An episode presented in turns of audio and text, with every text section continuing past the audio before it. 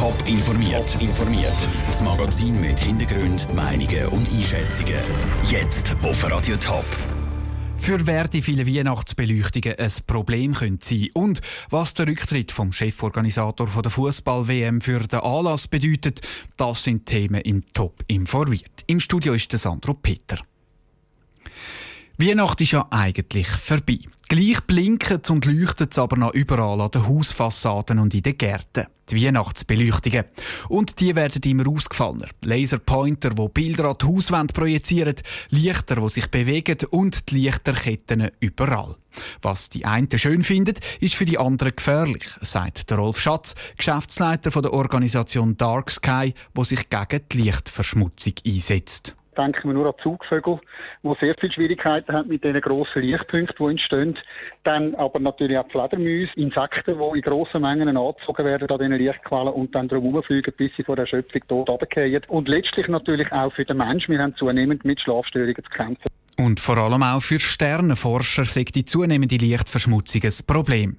Über der Stadt Zürich wären über 5000 Sterne zu sehen.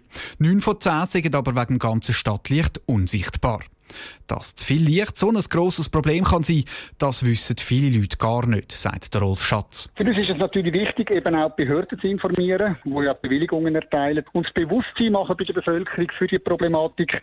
Man hat ja durchaus auch ein Stück Verständnis, denn das Licht ist ganz tief für uns etwas Positives. Das hat Sicherheit gegeben, Wärme und Sicht.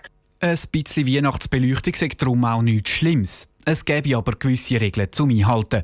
Zwischen dem 10 Uhr am Abend und dem 6 Uhr am Morgen sollte sie zum Beispiel abgelöscht werden. Und laut dem Bundesgericht muss sie bis spätestens am 6. Januar wieder abgehängt werden.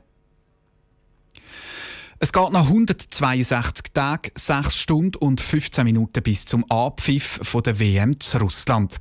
Und jetzt, weniger als ein halbes Jahr vorher, tritt der Cheforganisator Vitali Mutko zurück. Wieso sein Rücktritt jetzt kommt und was das für die Organisation der Fußballweltmeisterschaft bedeutet, im Beitrag von Andrea Platter. Er will sich auf seine Arbeit in der Regierung konzentrieren, sagt Vitali Mutko selber. Sein Rücktritt hat nichts mit dem russischen Dopingskandal zu tun.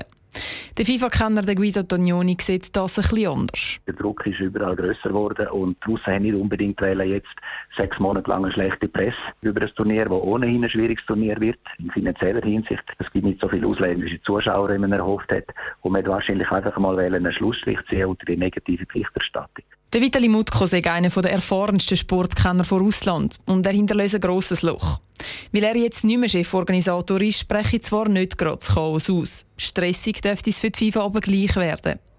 Ein halbes Jahr vor der WM sei ganz viel zwar schon organisiert, aber alles könne nicht geplant werden und es tauchen immer wieder neue Aufgaben auf. Zum Beispiel der Transport oder die Sicherheitsfragen oder der Billetverkauf, die Verpflegung der VIPs oder das Hotel oder die Stadien, die noch nicht fertig sind oder jetzt das Problem beim Rasen. Also es ist eine ständige Improvisation. Das Tempo ist enorm hoch, das Problem gibt es jeden Tag neu und es braucht schon erfahrene Leute, die sich auch durchsetzen können. Und so eine ist der Vitali Mutko. Genau darum glaubt der Guido Tognoni auch nicht, dass der Vitali Mutko jetzt einfach alles stehen und liegen lässt, nur weil er nicht mehr Cheforganisator ist. Die Frage ist einfach, ob der Mutko wirklich auch alle Funktionen niederlegt oder ob er einfach nur den Titel abgeleitet hat im Moment. Ich vermute, er wird nicht einfach jetzt abtreten und in die Ferien gehen. Das würde auch nicht seinem Temperament entsprechen und es wäre auch nicht ein Problem dienlich. Seit mehreren Jahren hat er jeden Schritt von der WM-Planung überwacht, Stadien gebaut und alles im Griff gehabt. Das heißt, auch wenn er jetzt nicht mehr offizieller Cheforganisator ist, dürfte er darum gleich weiterhin noch seine Finger im Spiel haben, dass bis zum Abpfiff nächsten Sommer dann alles parat ist. Der Beitrag von Andrea Blatter. An der Weihnacht hat Vitali Mutko schon die Leitung vom russischen Fußballverband abgegeben. Top informiert, auch als Podcast. Mehr Informationen gibt's auf toponline.ch.